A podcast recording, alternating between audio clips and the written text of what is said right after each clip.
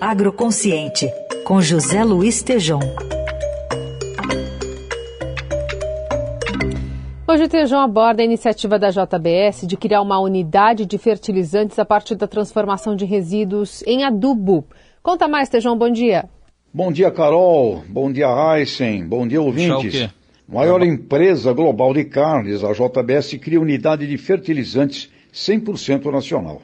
Brasil tem independência de cerca de 85% de fertilizantes importados, que hoje estão com custos elevadíssimos. Com uma iniciativa que é muito importante, a JBS é líder da proteína animal no mundo e, dentro de uma estratégia de economia circular, passou a transformar resíduos de suas operações em úteis e importantes insumos na cidade de Guaiçara, interior de São Paulo.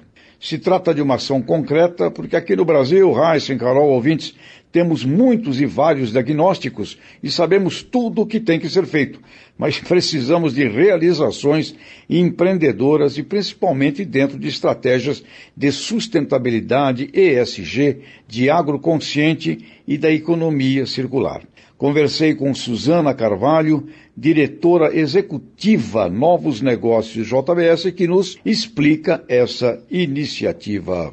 A Campo Forte tem capacidades para fabricar 150 mil toneladas por ano de fertilizantes orgânicos, organominerais e especiais, que poderão ser aplicados em todos os tipos de culturas, como soja, cana-de-açúcar, milho, café, hortofrutícolas, entre outras, como floresta, pastagens e agricultura orgânica. A operação atenderá tanto empresas como consumidores finais. Até 2040, vamos zerar nosso balanço líquido de emissão de gases de efeito de estufa.